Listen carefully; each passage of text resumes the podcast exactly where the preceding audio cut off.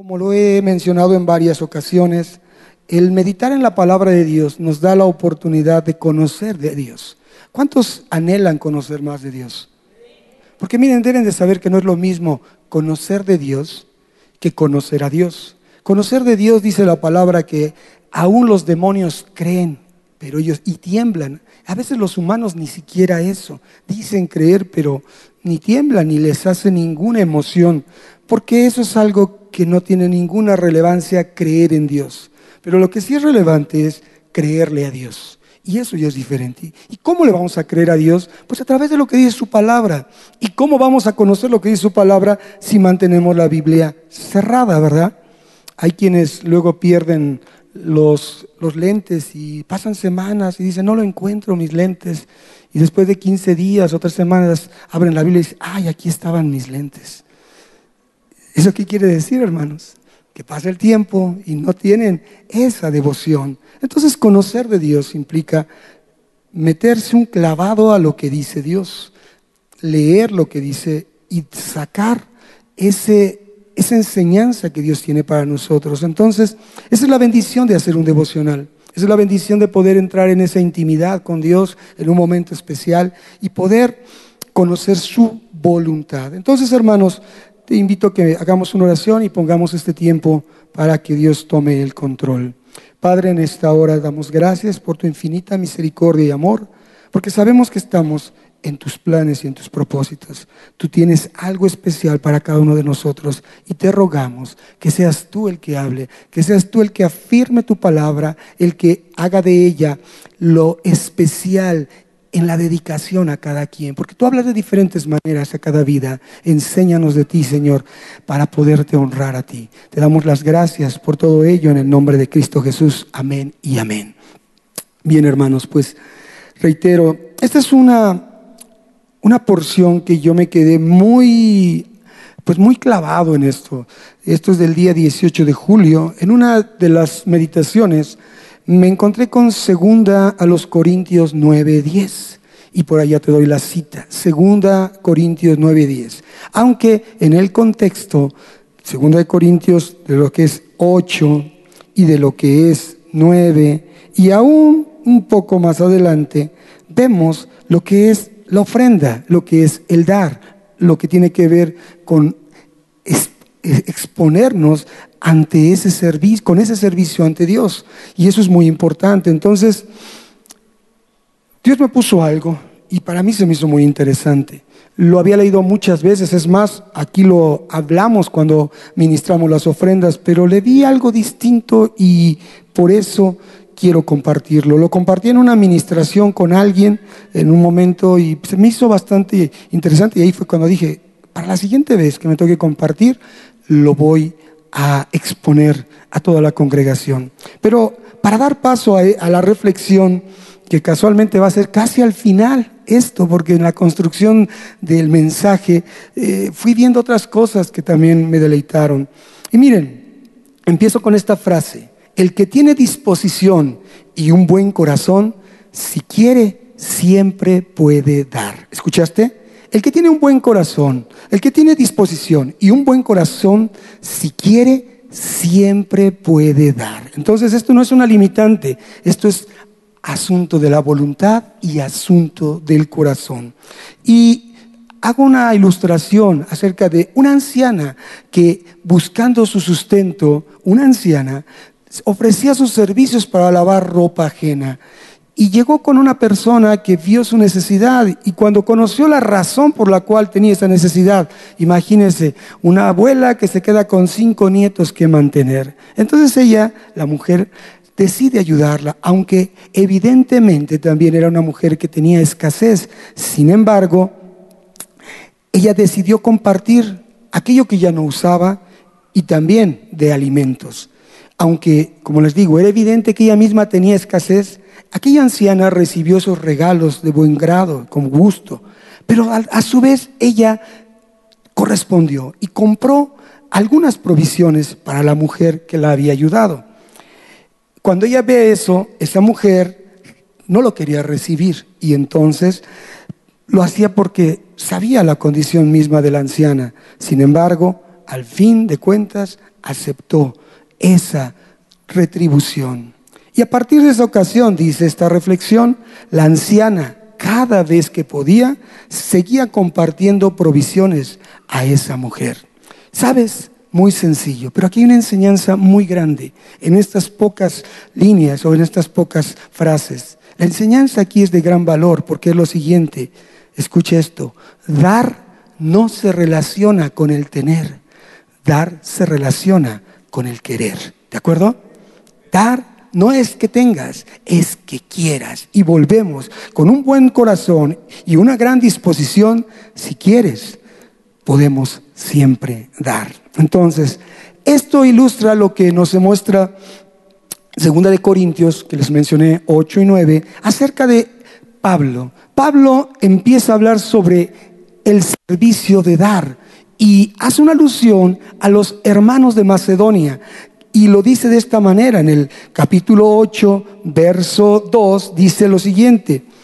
Hablando del verso 1, dice, Asimismo, hermanos, les hacemos saber la gracia de Dios que se ha dado a las iglesias de Macedonia. Cuando vimos Macedonia aquí, pongamos en nuestra mente Europa.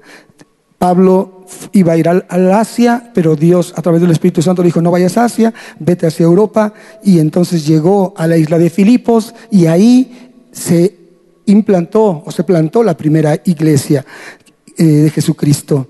Entonces, aquellos hombres de Macedonia, dice que en el verso 2, que en grande prueba de tribulación, la abundancia de su gozo y su profunda pobreza abundaron en riquezas de su generosidad.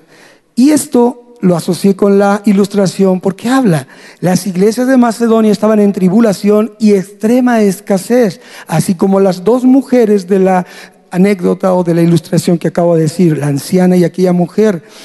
Pero sin embargo, ambas en la abundancia de su gozo y, con su y aún con su profunda pobreza, abundaron en riquezas de su generosidad. Dar no se relaciona con el tener, sino con el querer. ¿Quién dice amén? ¿Nos va cayendo el 20, hermanos? No necesitas que tener los millones de pesos para decir voy a dar. Necesitas tener un, un millón de razones de gratitud a Dios para entonces decir quiero dar. Amén. Quiero. Bien, entonces lo que enseña Pablo a las iglesias, entendemos que Dios primero que nada, bendice cuando se ofrenda generosamente. ¿A quién? Aquel que está ofrendando. Pero también el dar con esa liberalidad, liberalidad hace que los que reciben abunden en acciones de gracias. Y las acciones de gracias son adoración, son alabanza, son exaltación a aquel de quien viene la bendición. Por tanto, hermanos, dar es un don de Dios no es para cualquiera. Si tú, hermano, cuando se trata de dar, estás reprendiendo al diablo para que no salga la cartera, para que no salga el billete de 500 y salga la moneda de 50 centavos, hermano, pídele a Dios que te dé un don. Es su don, el don de Dios. Por medio, ¿y sabes qué tiene de característica este don? Que por medio de ese don, que como todas las cosas vienen de Él, por medio de ese se le devuelve a Él. Fíjate, por medio de ese don de Dios le devuelves a Él con una acción de gratitud aquello que tú ya recibiste. Amén. Es una acción de gratitud para devolverle a Él. Y en señal de haber una unidad en la fe, donde uno da y el otro recibe, la unidad de la fe en el Hijo de Dios también se dan acciones de gracias a través de aquellos que reciben ese favor. Entonces esto es un círculo virtuoso donde Dios se goza porque su don que dice que es inefable es un don que está en la unidad de su cuerpo, donde nos cae el 20 de saber cuál es este proceso correcto de darle a Dios, de participar de este ministerio, de este servicio. Sin embargo, quiero apuntar un poquito más a profundidad que hay dos que yo catalogué como principios muy interesantes en lo que son los temas del corazón y la voluntad. Porque para dar, hermano, debe haber un buen corazón, ¿cierto o no? No un corazón mezquino, no un corazón que detenga su mano, no un corazón que sea egoísta. Pero también debe haber una voluntad, algo que ceda a Dios lo que Él pide de nosotros. Entonces, esos principios es el del mundo. Uno, el del mundo que es solo obtener para lograr y tener más y solo para aquel que según esto lo pudo generar por sus propias fuerzas. Y hay otro principio que es el de la iglesia, que es donde siempre se debe dar. Esos dos principios se pueden contraponer, por eso debe haber un orden, y ese orden es entender, entender el propósito de dar. Y no es dar por dar, no es dar porque es como les decía, un esquema de ocupar un tiempo dentro del servicio para recoger las ofrendas. No, hermanos, esto es que el dar es una, una consecuencia de tener un genuino encuentro con Dios. Así son las cosas, hermano. Dar es saber que dar resulta de tener la convicción que nada es de nosotros. Si por ahí empezamos, entonces nos vamos desprendiendo de aquello que no es de nosotros, sino que todo es de Él y todo es para Él. Amén. Y de aquí te quiero leer lo que dice Colosenses. Y Colosenses es interesante, porque en Colosenses dice, Colosenses 1.15, dice, Él, Jesucristo, es la imagen del Dios invisible, el primogénito de toda creación, porque en Él, escucha quién es Jesucristo, porque en Él fueron creadas todas las cosas, las que hay en los cielos y las que hay en la tierra. Entonces, hermano, tu trabajo, el dinero, tus joyas, tu coche, tu casa, dice que todo fue creado, lo que hay en los cielos y en la tierra, lo visible y lo invisible, sean tronos, dominios, principados, potestades, todo fue creado por medio de Él y para Él. Y Él, Jesucristo, es antes de todas las cosas y todas las cosas en Él subsisten. Entonces, temas del corazón y la voluntad es saber dar. Resulta de entender que todo viene de Él. Amén. Y que debemos entonces despojarnos absolutamente de todo, pero con una condición, como lo dice la palabra. Primero, dice ahí precisamente en Corintios 8, segunda de Corintios 8, de ahí me voy a basar, hermanos, eh, segunda de Corintios 8, estoy en primera, Segunda de Corintios 8:5 dice, ah, dándonos primeramente a nosotros mismos. Y como lo esperábamos, sino que a sí mismos se dieron primeramente al Señor y luego a nosotros por la voluntad de Dios. Entonces, hermano, asuntos del corazón y asuntos de la voluntad. Porque si te das tú primeramente, quitas todo obstáculo que te impide ser generoso, todo obstáculo que te impide darte primeramente y dar de lo tuyo. Sin duda, hermano, al ser un tema del corazón y la voluntad, esto tiene que ver con el rasgo de benignidad. Porque la benignidad decíamos que es dar bien a pesar del mal que se reciba, es dar bien a pesar de las circunstancias que hay alrededor. La benignidad te desenfoca de lo malo para enfocarte en lo bueno, en el reflejo de lo que Dios hace para tu vida, de lo que ya has experimentado y lo que tienes por convicción, de adorar a Dios por esa su bondad. Entonces, reitero, la benignidad, el dar, entender este ministerio, este servicio, es el resultado de un genuino encuentro con Cristo. Amén. Todo tiene que ver con Él, hermanos. No se trata de que ganas mucho dinero, no se trata de que aquí se te dice, da porque vas a recibir bendición, que robas a Dios y que para que no te robe y que no exista el perseguidor, el, destructor, hermano. No, perdóname que te diga, eso no es lo que tiene que quedar en tu mente. Un temor porque no das, ni una maldición, porque Dios ha, Jesucristo rompió toda maldición. ¿Estás conmigo, hermano? Entonces, si la obra de Dios, ya Cristo ya fue en la cruz, no tenemos que invocar ninguna maldición, sino tenemos que enfocarnos en el verdadero propósito del dar, que es tener un genuino encuentro con Cristo, que entonces nos lleva a la realidad de que Él ha transformado nuestro corazón y nuestra mentalidad, hermano. Amén. Y para eso dice Ezequiel 36, 26, que Él ha quitado un corazón que es de piedra para darnos un corazón sensible a sus cosas, sensible a Él, un corazón de carne. Y Romanos 12, 2 dice que nosotros ya no tenemos que conformarnos o hacernos a la forma de este mundo, sino transformados por medio de la renovación de nuestro entendimiento cosas del corazón y de la voluntad, para conocer cuál es la buena voluntad agradable y perfecta para con Dios, que ese es el que debe ser nuestro culto pensado, hermanos. No somos como pueblo de Dios ningunos borregos para seguir una línea solamente, sino para pensar realmente y racionar qué es lo que razonar, qué es lo que quiere Dios. Por eso este es el mensaje que me interesaba compartir contigo, hermano. Es importante asuntos de la voluntad y asuntos del corazón. Para que tu voluntad se ceda a Dios, tiene que haber una transformación de tu mentalidad. Para que tú puedas tener un corazón sensible a Dios, tiene que caer ese corazón de piedra. Tiene que ser roto para que Dios ponga de su amor y de su corazón en ti. Por eso el dar a muchos no se les da, ¿verdad? El dar para muchos es una gran dificultad. Y te voy a decir otras cosas interesantes más adelante. El principio de dar lo encontramos que actúa en la genuina iglesia. Así es, hermano, en quien es genuina iglesia, cuerpo místico de Cristo, los que en verdad entienden quién es su Señor, los que en verdad reconocen que todo es de Él, que todo fue creado por Él y que todo es para Él. En la iglesia existe una necesidad real.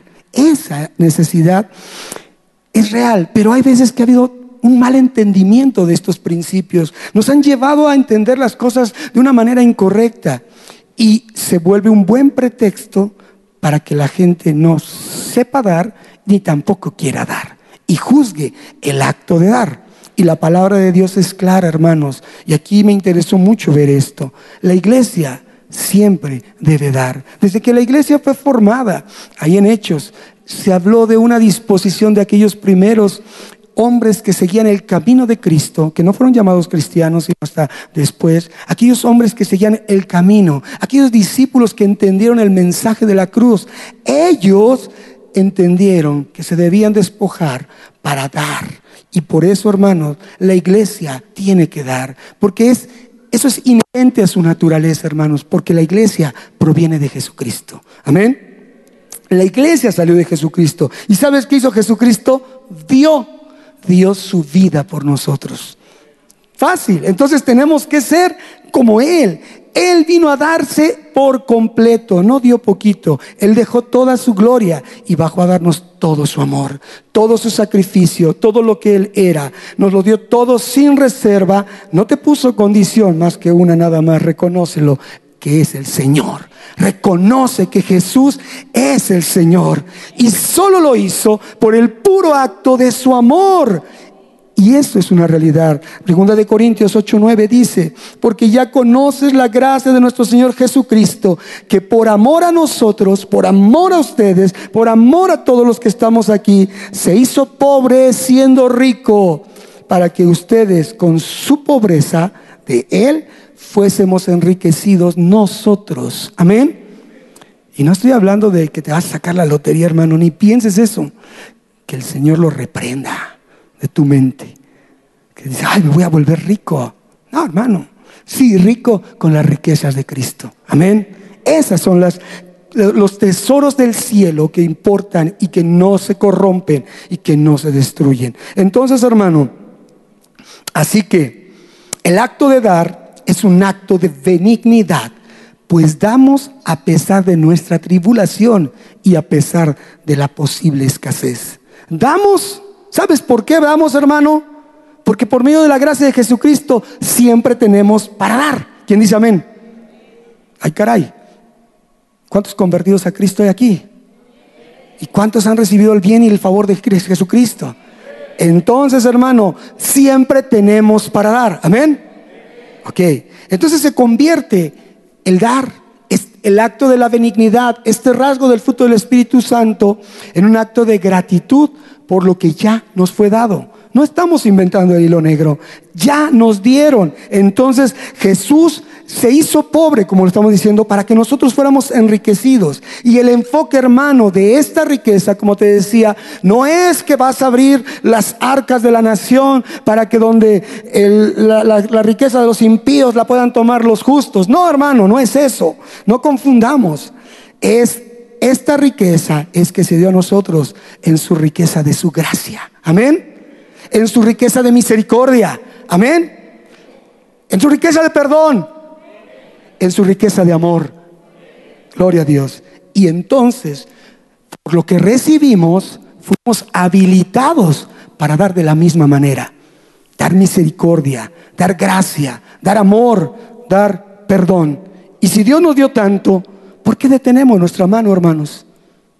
Si Dios nos dio tanto, ¿por qué detenemos nuestras manos? Damos por convicción y gratitud en un acto solamente de retribución a Dios por medio de la vida de otros. Eso es el dar, hermanos. Si no lo conocías así o si no lo habías entendido así, te lo presento. Eso es dar, un acto de retribución de lo que recibimos, con acción de gracias, decir gracias Dios porque tengo para dar y darlo, para que provoquemos en otros también las mismas acciones de gracias. Y entonces, como iglesia, hacer el acto de justicia donde Dios es soberano y donde Dios obra de acuerdo a la fe de cada uno de nosotros. Por eso, hermanos, toda obediencia trae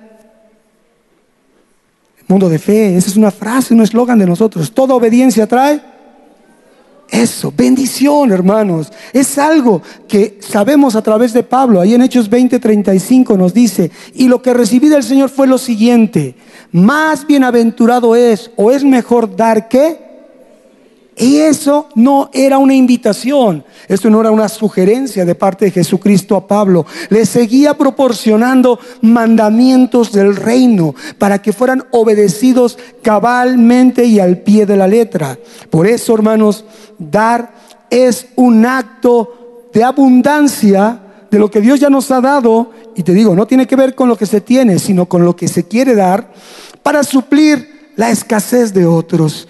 Y es algo claro también en punto de equilibrio. No es la igualdad de lo que tú posees para dar, es, es solamente un acto de igualdad de lo necesario. Es decir, no te vas a despojar de todo lo que de alguna manera, bueno, si Dios te lo dice es otra cosa, ¿eh? pero no te llega alguien y decir, ¿qué crees? Me dijo Dios que me dieras todo lo que has ganado en un año, hermano. ¿Y tú me lo vas a dar? Hasta que te lo diga Dios, ¿verdad? Entonces no se trata de un acto de igualdad, de propiedad de lo que tú tienes para que el otro tenga lo mismo, sino de lo necesario para poder entender que ahí Dios bendice y provoca acciones de gracias en los demás. Es mejor dar que recibir. Entonces también como iglesia damos, la iglesia da. ¿Y sabes por qué? Porque es un acto de adoración a Dios. Así de sencillo, hermano. Es un misterio de gracia. Y como lo leíamos, porque la administración de este servicio no solamente suple lo que a los santos falta, sino que también abunda en muchas acciones de gracias a Dios. Es un acto de adoración y adorar es servir, porque servir es adorar. Y esto es lo mismo en el ciclo virtuoso de agradar a Dios y provocar su sonrisa y decir, este es mi hijo en el que me complazco. Por eso, agradar a Dios al dar es una obediencia al Evangelio de Cristo. Y aquí lo dice, pues por experiencia de esta administración glorifican a Dios por la obediencia que profesan al Evangelio de Cristo. Entonces, ¿cuántos se dicen cristianos aquí, hermanos? Con convicción, hermanos. ¿Estamos aquí o estamos allá enfrente? ¿Cuántos se dicen cristianos aquí? Amén. O sea, dilo con orgullo. No, te, no voy a decir nada más.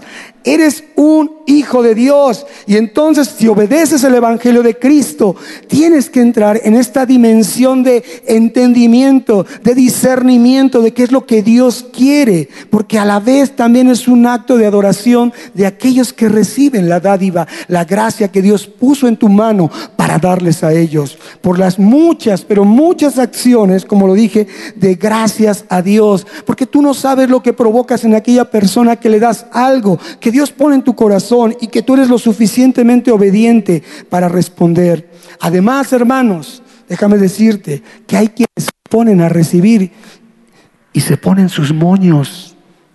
Se ponen sus moños, hermano. No, no, no, y hacen pegar a uno unos corajes. Dicen, flojito y cooperando, hermano, déjate bendecir. ¿A poco no, hermanos? ¿Cuánto les ha pasado eso o solo ocurre en los que vienen el domingo? Nada más los del domingo, ¿verdad?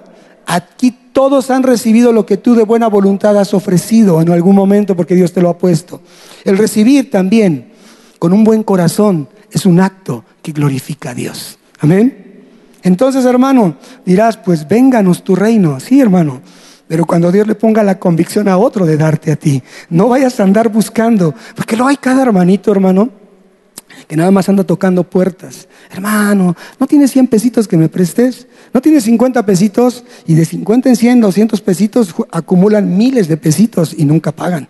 Entonces, hermano, no digas, Dios me dijo que me dieras. No, mejor espera que alguien diga, Dios me dijo que te diera a ti. Amén.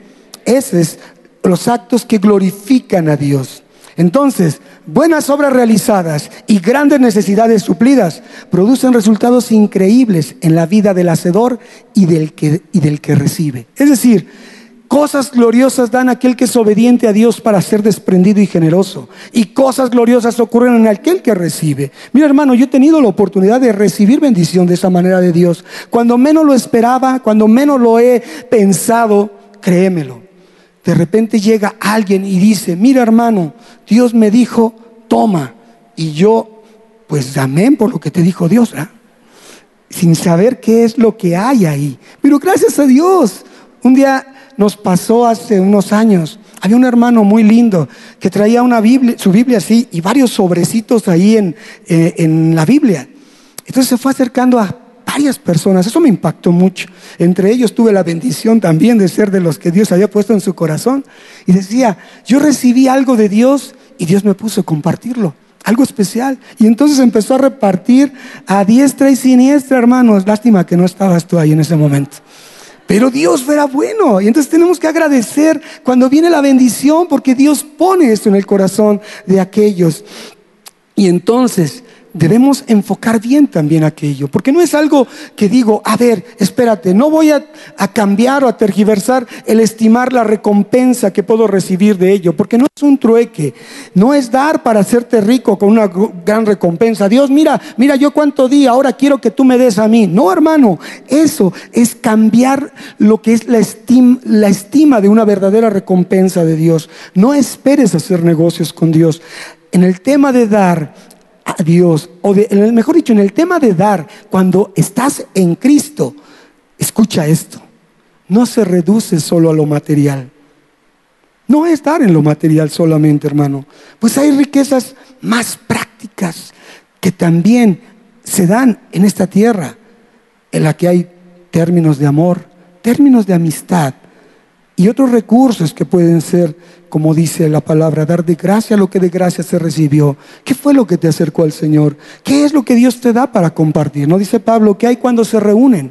Alguien trae palabra, trae salmo. ¿Qué es lo que hay cuando te reúnes? ¿Qué traes para dar? No te puedes quedar con aquello que Dios te ha dado. Tienes que ser un agente de bendición, dando y dando. Pero ¿sabes cuál es la riqueza más grande y la más importante que debemos de compartir? Nuestra relación con Dios.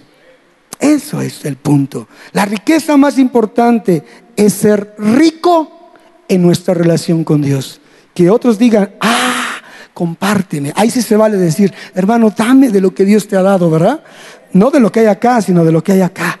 En el conectado con el con Cristo, en, el, en las cosas de los cielos. Todavía no, hermano, todavía falta. Entonces, hermano, de ello es lo que debemos dar y compartir con nuestro prójimo, de lo que nosotros gozamos y nos sentimos bendecidos de nuestro relacionamiento con Cristo. Por eso la actitud del que da, tú que puedes dar, yo que puedo dar, es muy importante. Y tenemos principios desde mucho antes de que Pablo escribiera esto. Deuteronomio 15 nos habla de condiciones y necesidades de dar al necesitado. Y déjame decirte esto con más amplitud en estos minutos que quedan. Deuteronomio 15, del verso 7 en adelante, dejando hasta el 10, explica un deber. Ese deber es de ser generosos. ¿Y cómo lo explica? Generosos con los que tienen escasez no con los pobres, hermano, porque es muy diferente el concepto de ser un pobre y de ser una, persona de escasez. Mateo 5, 3 habla, bienaventurados los pobres en espíritu, porque de ellos es el reino de los cielos. Y un pobre en espíritu, me he cansado de decirlo aquí, es el que reconoce su condición de que le falta mucho para conocer a Dios. Ese es un pobre en espíritu. Pero una persona que tiene escasez es de los cuales se ocupa este texto donde dice, No endurecerás tu corazón, ni le cerrarás tu mano a tu hermano necesitado, y que no tenga dolor tu corazón por hacerlo.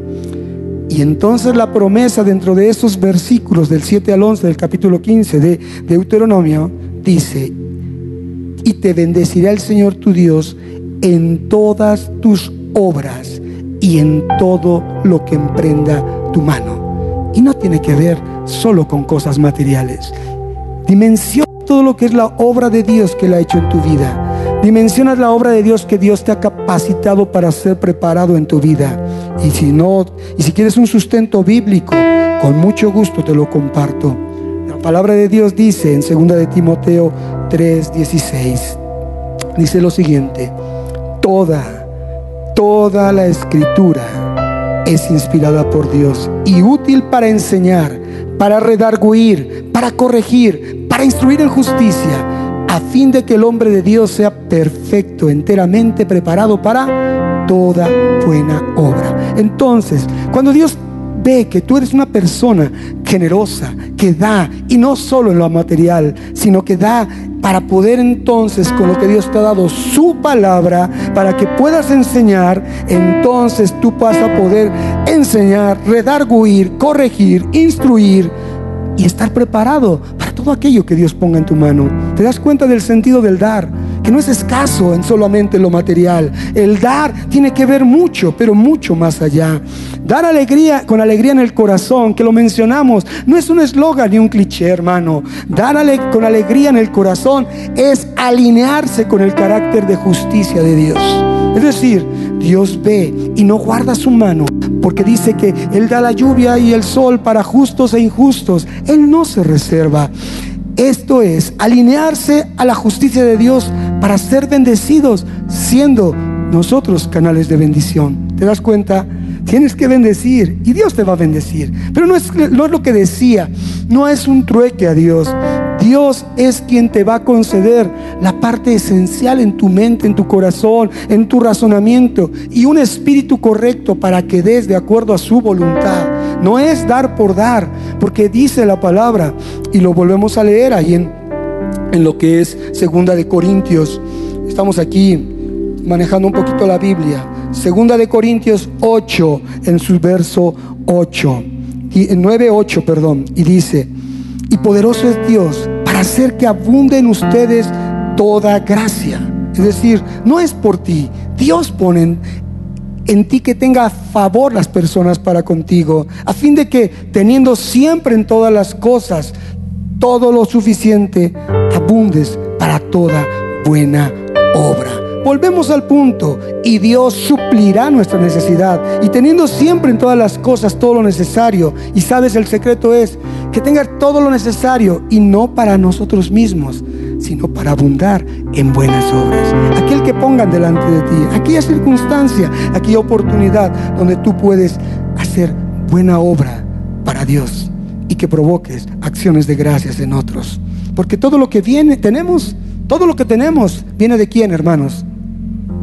Y entonces Él tiene el derecho de usarlo como Él quiere. No te pongas, no te hagas enemigo de Dios.